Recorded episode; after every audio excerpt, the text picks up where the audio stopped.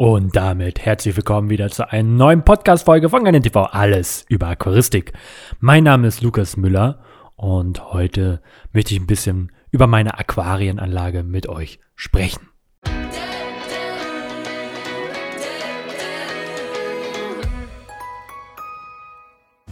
Ja, jeder hat so ein bisschen verfolgt, dass ich im letzten Jahr angefangen habe, mir eine Aquarienanlage aufzubauen mit ähm, Lochbohren und einem Technikaquarium. Wieso, weshalb habe ich mich dafür so entschieden?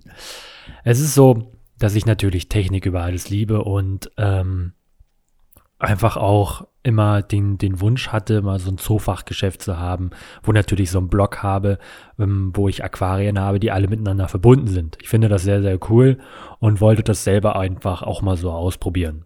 Dementsprechend habe ich dann einfach mal ähm, das, ja, in, in Planung genommen. Es war eigentlich so, ja, lass mal damit anfangen und dann habe ich mich mit ScratchUp einfach mal ein bisschen auseinander äh, gesetzt. Ich glaube, drei, vier, fünf Tage, also wirklich echt zeitintensiv gearbeitet damit, ähm, obwohl ich eigentlich dafür gar keine Zeit hatte.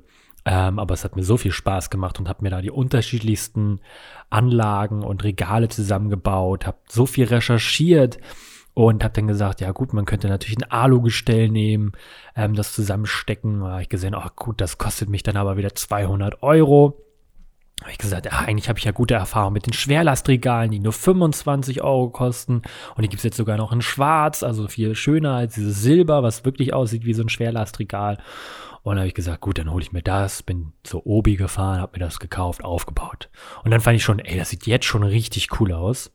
Und ähm, diese Aquananlage war so, man hat natürlich was geplant, aber man hatte ja nicht wirklich Ahnung davon. Ich hatte nicht Ahnung davon, durch Glas zu bohren. Das war so wirklich im Video selber halt wirklich live mein Erlebnis durch Glas zu bohren. Ich hatte unnormal Schiss, dass natürlich, dass es kaputt geht, was ein Aquarium kostet mich ja natürlich auch Geld.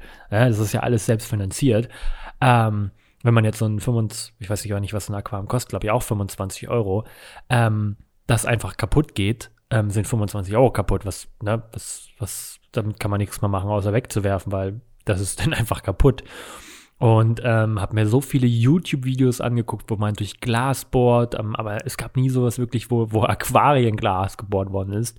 Und gegenüber von mir ist ein äh, Glaser und ich wollte erst schon hingehen und fragen, ob die mir da Löcher reinbohren können. Und dann habe ich das geplant, äh, gemacht und dann habe ich Rohre bestellt und oh, das war ein, ein, ein Hin und Her.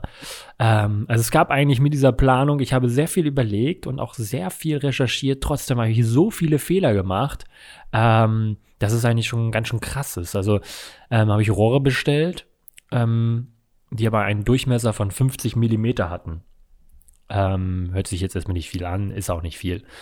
Ähm, dann halt braucht man so Tankdurchführung. Man bohrt ja dann durch das Glas durch und ähm, hat dann so Verschraubungen, die man dann ins Aquarium reinschraubt.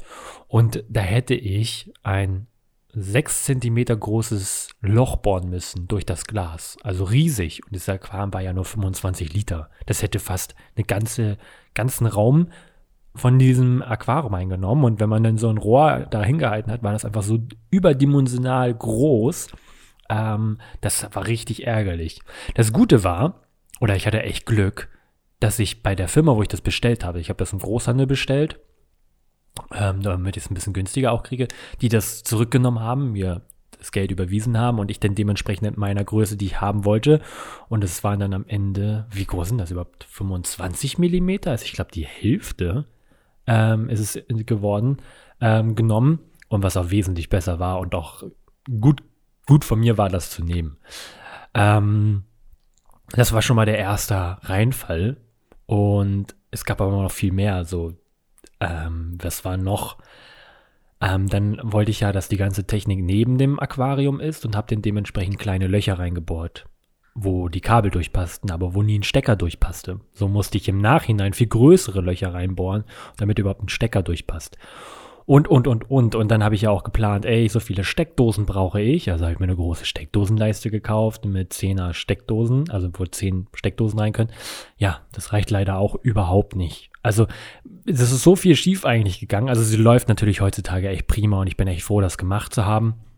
Aber man unterschätzt so manchmal, ähm, ja, die, die Planung mit der, mit der Realität, wie schwierig es eigentlich ist, was man eigentlich hätte alles bedenken müssen, dass man vielleicht auch nicht nur ein Ablaufsystem hat, sondern zwei, also eine Etage läuft durch ein Rohr ins Technikbecken und das zweite läuft ins Technikbecken, die zweite Etage, ähm, weil so muss ja durch das kleine 25 Millimeter Rohr, da hätte man wahrscheinlich dann größer nehmen müssen, ähm, einfach von den oberen drei Aquarien das Wasser durchfließen, aber auch von den unteren beiden. Das bedeutet, ähm, da staut sich auch irgendwo das Wasser.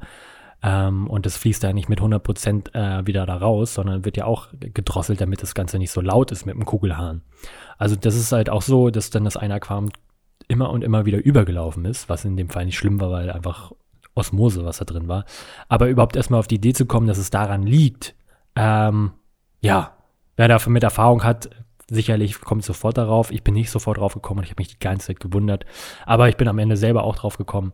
Und ähm, was ich natürlich auch komplett unterschätzt habe, sind die Stromkosten. Also eigentlich habe ich mir gedacht, ich habe spare damit natürlich Geld, weil ich habe natürlich weniger, ähm, naja, in jedem Aquarium hätte sonst ein Filter sein müssen, wenn es jetzt auch alles Meerwasser gewesen wäre, auch ein Abschäumer. Ähm, und dementsprechend habe ich natürlich nur einen Abschäumer, eine Rückförderpumpe und einen Heizstab. Allerdings das Wasser dauerhaft hochzupumpen. Ähm, die, die, der Abschäumer läuft die ganze Zeit. Ähm, Licht ist natürlich da, was äh, viel Energie kostet. Das sind noch Lampen, auch LED zwar, aber die laufen halt dauerhaft auf 100 Prozent. Die kann man nicht umschalten. Ähm, das heißt, sie verbrauchen doch schon ganz schön viel Strom. Dann halt Heizkosten. Das ganze System muss geheizt werden. Falls ihr es hier gerade plätschern hört, das ist eine automatische Nachfüllanlage, die gerade im Hintergrund läuft. Und das kostet natürlich alles Geld. Dann habe ich halt zusätzlich eine UVC-Anlage, die gerade dauerhaft läuft, um die ganzen Keime da drin abzutöten.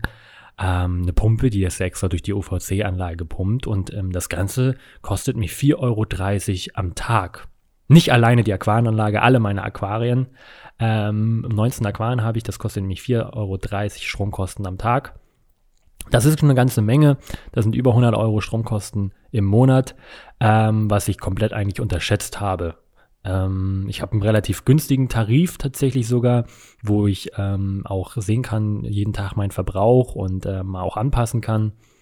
Und ähm, bin schon ganz schön erstaunt. Also ich bin ja nicht viel zu Hause. Ähm, dementsprechend kann man es mal nachmessen, weil das Einzige, was läuft, sind die Aquarien. Und wenn man dann auf den Zähler guckt, jetzt gehe ich, jetzt ist alles andere aus, außer die Aquarien ähm, und komme morgen wieder, 24 Stunden später kann man den Verbrauch einmal ansehen, was dann alles so verbraucht. Und das ist ganz schön viel.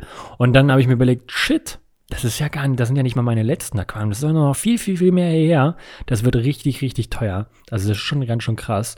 Und ähm, bei meiner Aquarienanlage, also ich bin so froh, dass die läuft und die läuft super. Und man hat auch ein riesen Wasservolumen, was einfach was richtig was erleichtert. Ne? Der Wasserwechsel geht mega schnell. Ich nehme einfach 10, 20 Liter aus dem Technik-Aquarium raus, packe 10, 20 Liter wieder rein ähm, und habe alles fertig gemacht. Ne? Fünf Aquarien, schnell mal Wasserwechsel gemacht, ohne dass ich äh, die Tiere irgendwie stören musste. Aber ähm, ja, man, man macht sich natürlich trotzdem immer irgendwo Sorgen. Ein, ein, ein, so ein System kann natürlich auch irgendwo undicht werden. Ähm, man hat natürlich Löcher reingebohrt. Man hat da ähm, ganz viele Winkel und, und, und PVC-Rohre verklebt miteinander. Da kann auch mal irgendwo ein, ein Leck drin sein, was mal austritt. Das kann alles mal passieren. Das hat natürlich auch alles was mit, ein bisschen mit Risiko zu tun. Und wir haben auch schon viele auf YouTube geschrieben, ey, ich mache nie wieder Lochbohren bei mir, weil ich habe meine ganze Bude unter Wasser gesetzt. Das hoffe ich natürlich, dass es bei mir nicht passiert tatsächlich. Als dann aber auch ähm, ja, das eine Aquarium übergelaufen ist und ich habe es nicht gesehen, dass es übergelaufen ist. Es hat sich nämlich wieder irgendwie eingepegelt. War natürlich einfach alles plötzlich nass in dem Raum. Was natürlich glücklich war, weil es noch Süßwasser war, Osmosewasser und ich noch kein Salz reingefüllt habe. Aber da war so der Moment, wo ich sagte, nee, gut, ich mache die Dinger wieder leer, verkaufe diese Anlage oder baue sie auseinander und baue sie in den Keller. Mir ist das zu risikohaft. Dann war ich aber fünf Tage da und habe das nochmal beobachtet, habe den Fehler gefunden, habe das angepasst und habe mich dann entschieden, okay, jetzt ich wage es jetzt einfach und jetzt läuft die halt schon seit zwei Monaten oder ja, seit ungefähr fast zwei Monaten komplett stabil und ich bin wirklich froh, auch sie in Betrieb zu, genommen zu haben. Es macht jeden Tag Spaß, ähm, da drin zu arbeiten. Es macht jeden Tag Spaß, ähm, da zu gucken, die Tiere zu füttern. Und ich kann mal kurz was zum Besatz sagen. Diese ganze Anlage dient zur Zucht von Meerwassertieren ähm, als Nachzucht ähm, für die Nachhaltigkeit der Aquaristik. Also da ist einmal ein Snowflakes Anemonenfischpaar drin, ähm, was regelmäßig ableicht, ähm, wo die Tiere wo die, wo die, wo die Eier entnommen werden und dann separat in einem Aufzuchtsaquarium aufgezogen werden. Dann haben wir ein paar Bangai Kardinalsfische, die, die Tier, wo die auch immer wieder eingesetzt werden in diese Zuchtaquarien und wieder entnommen werden. Dann haben wir dort die Hohlkreuzgarnele, Sexy Shrimp oder auch von mir genannt Dancing Shrimp. Und dann haben wir den Preußenfisch ein Paar, das äh, auch ein Paar ist, was sich dort drin auch vermehren soll in einem 64 Liter Aquarium, ganz noch relativ kleine, aber schon ein Paar. Ähm, wo die Tiere nachgezogen werden. Jetzt keine Angst, diese Tiere leben nicht dauerhaft da drin, die leben dort immer nur zur Paarung drin. Das kann man nämlich auch so machen und ansonsten ziehen die halt wieder in das große Elternaquarium hin und her, je nachdem, wie es ist. Bei den anderen Mondfischen ist es so, dass sie so produktiv sind, dass die halt ihre Eier absetzen, beziehungsweise Eier legen die äh, lasse ich insgesamt acht Tage drin. Beim neunten Tag schlüpfen sie oder am zehnten nehme ich sie und am nächsten Tag haben sie wieder neue Eier gelegt. Also ähm, von daher, die wohnen da derzeit wirklich tief drin, aber die leben in einer, in einer Tonhöhle. Ähm, die brauchen, äh, haben ihr Revier und dementsprechend passt das auch und sind noch relativ jung und klein. Ja, würde ich so eine Aquarienanlage nochmal bauen? Ja, würde ich. Allerdings würde ich tatsächlich die Verrohrung weglassen und ähm, jedes Aquarium einzeln betreiben und tatsächlich größere Aquarien. Also ich würde mir dann lieber 60 Liter Aquarien hinstellen, ähm, davon sechs Stück oder so, ähm, statt nochmal so ein System zu bauen. Es sieht mega cool aus, es ist mega cool, aber es ist natürlich auch sehr kostenintensiv in der Anschaffung gewesen, weil man musste natürlich ähm, Diamantbohrer besorgen, man musste die Aquarien besorgen, äh, man musste die Verblendungen besorgen, man musste die große Rückförderpumpe, die natürlich 200 Euro kostet, äh, besorgen. Man muss ähm, halt viel, viel mehr besorgen, als wenn ich jetzt zum Beispiel so ein kleines Aquarium oder mehrere kleine betrieben hätte mit Luft oder ähm, mit, mit Bob-Schwammfiltern, wäre wesentlich günstiger gewesen. Am Ende hat diese ganze Anlage 1800 Euro in der Anschaffung gekostet und kostet natürlich jetzt auch im Betrieb. Jetzt hoffe ich natürlich, dass ich durch den Nachwuchs, den ich dort natürlich nachzüchte, diese Kosten irgendwie wieder reinbekomme. Aber jeder weiß, das ist relativ schwierig, denn die Tiere brauchen Futter, die Tiere müssen natürlich auch erst angeschafft worden sein, das kostet natürlich auch wieder Geld. Ähm, und man hat natürlich auch immer mal Ausfälle und es kostet weiterhin Strom. Deswegen ist es immer nicht so einfach und man kann jetzt nicht sagen, ey, ich, ich züchte jetzt Tiere und werde damit reich. Das war auch nie meine, meine, ist auch nie meine Mission gewesen, sondern es ist ja meine Mission, ähm, die Tiere nachhaltig zu züchten und deutsche Nachzuchten weiterhin anzubieten. Und da kommen wir gleich zum nächsten Punkt. Ähm, ich werde einen Online-Shop eröffnen. Vielleicht ist er auch schon online, wenn er jetzt, äh, ich weiß nicht, wann diese Podcast-Folge hier rauskommt.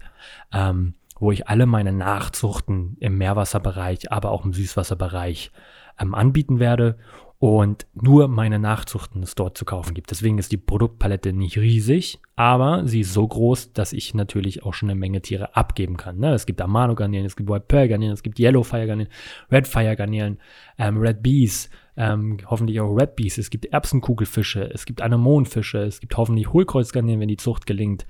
Ähm, es gibt Preußenfische hoffentlich und es gibt natürlich dann auch hoffentlich Kardinalsbarsche zu kaufen. Ich hoffe, ich konnte einige Einblicke in meine Aquarienanlagenwelt wieder einblicken lassen. Lass es mich gerne wissen. Folgt mir auch gerne auf Instagram, einfach GarnierenTV eingeben. Abonniere auch meinen Kanal, abonniere diesen Podcast hier, das würde mich sehr freuen. Und vergiss niemals, hörst du GarnierenTV, wirst auch du Garnierenschlau. Mein Name ist Lukas Müller. Tschüss, bis nächsten Dienstag bzw. morgen im neuen Video.